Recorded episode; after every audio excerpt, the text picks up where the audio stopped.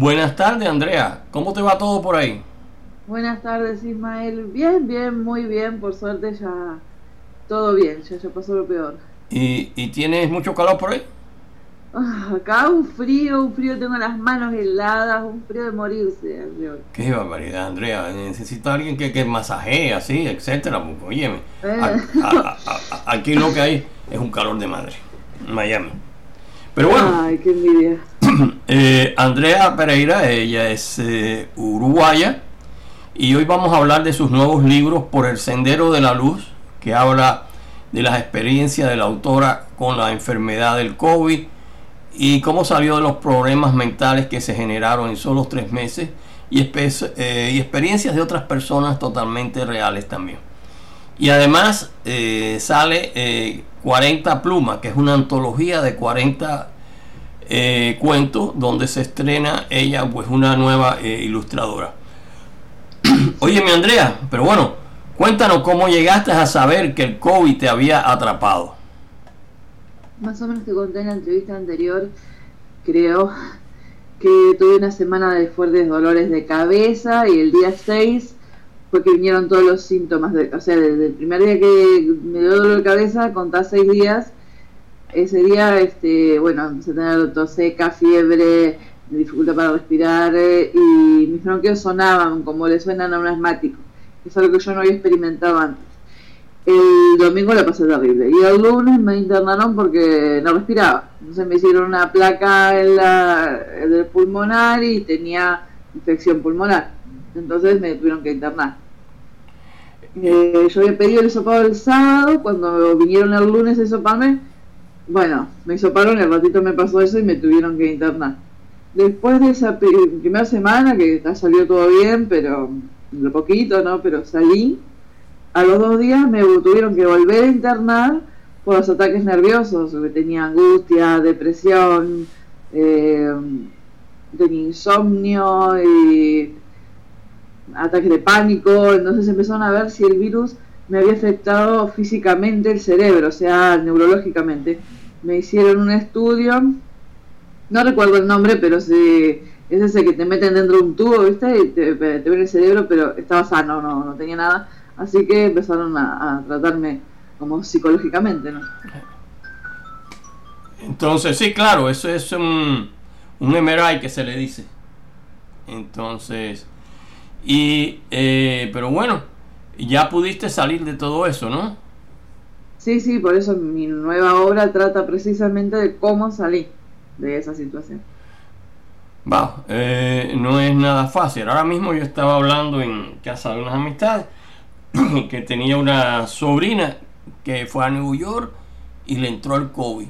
Y entonces la alojaron en un hotel de lujo que habían que daban para la gente que tenía COVID. Para que no se mezclaran con otra gente y eso. Vaya, no, no le salió tan mal la cosa, ¿no? Bueno, sí, sí, dependiendo de los síntomas, porque es doloroso, realmente tenés mucho lujo, pero duele, porque a mí me trataron bien, o sea, te digo, como yo no perdí prácticamente el gusto, yo el gusto lo perdí un día solo, porque muchas personas pierden el sentido del gusto, pero yo no. Entonces, la comida era muy buena, eh, la verdad que sí, porque siempre te dicen comida de hospital como algo malo, eh, y no, la verdad que, que muy buena. Aparte, como yo soy de tener presión baja, estaba todo bastante saladito, así que en ese sentido me lo estaba muy bien. Bueno, entonces bueno, pudiste salir de, todo eso, no todos salen de, de eso, ¿sabes? La gente un poco más vieja quedan por el camino. Y no tan viejos, ¿eh? Mira que no tan viejos. Sí, que también. Y bueno, ¿hasta qué punto interrumpió tu vida posterior eh, luego de que lograste recuperar? Después de recuperar, recuperarme así como ahora de todo, eh, en nada. O sea, yo ahora tengo la vida que tenía antes. Lo que pasó fue en el proceso, ponerle de enfermarme hasta lograr al fin salir de todo el tema, como te decía, de los ataques de pánico, de angustia, de ansiedad, de, depresión y eh, toda esa parte, que fueron como tres meses, un poco menos, ponerle que dos meses, terribles. Pero no podía ir al supermercado porque entraba a temblar, eh, era bastante bravo. Por eso es que salió El Sendero de la Luz, y la novela es una novela cortita, no llega a ser novela, donde ahí voy a explicar, estoy explicando porque sale dentro de nada, este, toda la experiencia, todo lo que aprendí a, raíz de pasar por la enfermedad, este, todo, todo, lo que cuento ahí es todo verdad, no está ni siquiera, te puedo decir, basado en, es todo lo que realmente pasó. Y, y bueno, o sea, el lapsus, ponele, del día que me enfermo hasta que estoy totalmente recuperada, sí, te digo, cambia mucho en el sentido de que yo me angustiaba por todo, pasaba llorando, me animaba a salir de mi casa, pero a poco fui saliendo. Ahora, hoy, ponele que esto fue en enero, fines de enero, principio de febrero, y hoy que estamos a 19 de mayo, hoy mi vida es la que tenía antes de enfermarme, o sea, ya todo, todo totalmente bien, no, no interrumpió nada, yo estoy publicando de nuevo. Pero, ¿cuánto tiempo estuviste en, en hospitalizada? Y en total serían algo así como dos semanas, porque estuve una semana, volví a mi casa y me volvieron a internar otra semana, o sea que serían dos semanas con un lapso de dos o tres días en el medio en el que me habían dado un alta, pero me tuvieron que volver a internar. Eh, bueno, no, fue tanta gente que está mucho más tiempo, ¿no?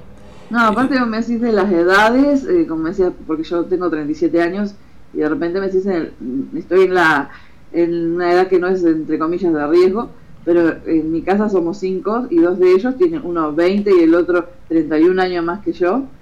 Ella, mi mamá, estuvo con pocos síntomas, o sea, dolores de cabeza y así, y mi papá estuvo totalmente asintomático. Mi papá si no le hacen la prueba no, no se entera. Mi hermano tiene 31 años, estuvo con mi madre y su padre, la pareja de mi hermano también estuvo con mi madre con síntomas, con dolor de cabeza y eso, pero yo estoy la que está en el medio, fue la que estuve peor. Sí, hay gente que son asintomáticas, ¿no? Pero cuando le hacen la prueba, le, se le prueba que tiene que ha tenido el, el COVID. 19. mi, papá, si no, no, no nos hubiéramos contagiado los demás, si mi papá viviera solo no se hubiera enterado nunca, no tenía nada, ni un resfriado, no sintió absolutamente nada. Este, yo por suerte me pude poner ya en, en ¿cómo fue? En marzo, ¿no? entre febrero y marzo me puse las dos dosis de eh, la, vacuna esa moderna, que, es una de las mejores, pues las otras te dan unos, eh, unos eh, es decir, unos reflejos así que a veces son terribles, ¿no? Yo no, no he podido todavía porque primero tengo que cumplir tres meses de la, de, del alta y 15 días de haberme dado la, la, la gripe, la influencia, la del N1H1, ¿viste? Que me la di hoy te tengo que esperar 15 días más para darme la primera dosis. Igual después que salís de la internación, los médicos te dicen que tenés 8 meses de inmunidad, que dentro de ese tercer mes y el octavo mes te la des, porque si demoras un poquito más, ponerle que en vez de 3 meses, o sea, los 5 meses, tú estás en el periodo de, inmunidad. Pero eh, trata solo de los 8 meses, porque de 9 meses ya dejas de ser inmune. Qué barbaridad. Este. Sí, ahora dicen de que las vacunas, yo me di ya las dos dosis, ¿no? a los 8 o 9 meses hay que repetirla. Entonces. Y Todavía este, no, de eso sí no sé. Sí, eso lo, lo vi por ahí. entonces, eh, fíjate, esta época, el año pasado y en lo que va de la presente, pues ha sido muy, muy desastrosa.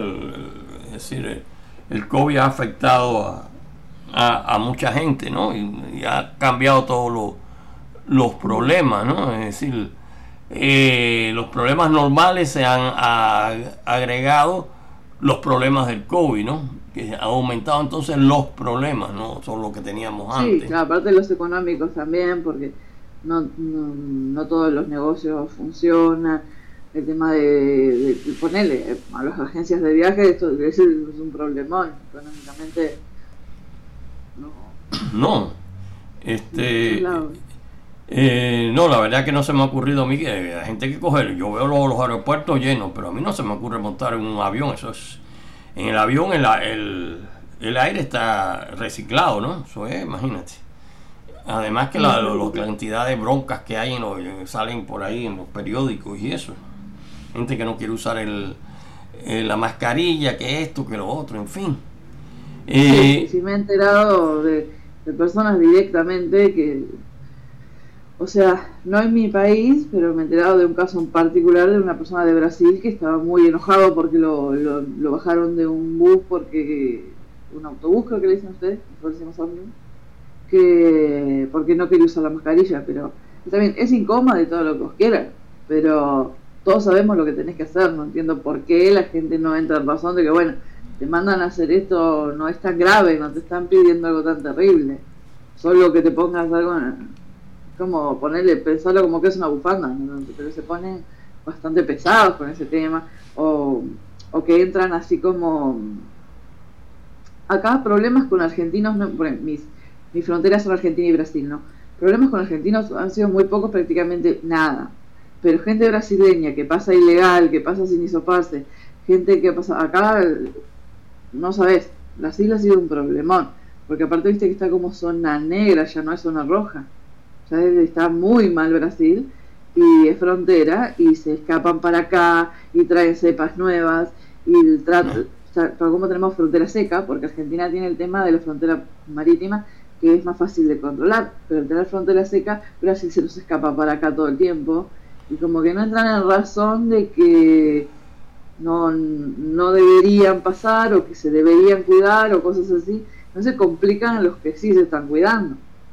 Eh, eh, bueno, déjame decirte aquí en los buses de, la Florida, yo creo que en casi todo el país de Estados Unidos, eh, tienes que llevar mascarilla, si no, no te dejan subir. Sí, sí, sí acá también es obligatorio, sí. ¿Entiendes? Y eh, ahora han aflojado un poco, pero generalmente eh, te piden que te, que te sientes uno por asiento. Ahora a veces si está muy lleno te deja que dos personas se sienten en el mismo asiento. Ahora te digo hace una semana para casa. Entonces, este, pero bueno, eso es una, una complicación más, ¿no? Entonces, en fin. Eh, pero bueno, óyeme, ahora quiero que, bueno, ya que me has hablado de, de tus experiencias eh, eh, con, eh, con, el COVID y, todo lo demás. háblame de, de la antología de cuentos titulada 40 plumas. Háblame de eso, por favor. Bueno, resulta que yo tenía, viste que yo cada 13 cuentos que ganaban en algún lugar o eran publicados, yo juntaba la 13 y hacía una antología pero ahora resulta que tenía 41 cuentos. Y dije, no quiero hacer más esto, voy a hacer algo diferente, ¿no? Entonces, como tenía 41 cuentos y un poema sin publicar en ninguna parte, hice una pequeña novelita, que es un cuento corto que se llama Proyecto Norman, y ahí publiqué ese cuento, que se llama Proyecto Norman, y un... Y el poema. Y el poema. Y después, con los 40, digamos, sobrantes, los 40 cuentos que me quedaron eh, afuera, este, los junté todos y dije voy a hacer una antología que en el Sendero de la Luz explico en esa novela por qué se llama 40 plumas, tiene un significado muy eh, emocional, muy especial para mí. Y bueno, y la primera vez que la portada la hace esta chica que se llama Vanessa González de Spox. Ella es, este, es uruguaya como yo. Y bueno, un día estreno ilustradora y también me va a hacer la portada de Por el Sendero de la Luz. Óyeme, déjame hacerte una pregunta. Eh, bueno, ya me, pusiste ya curioso.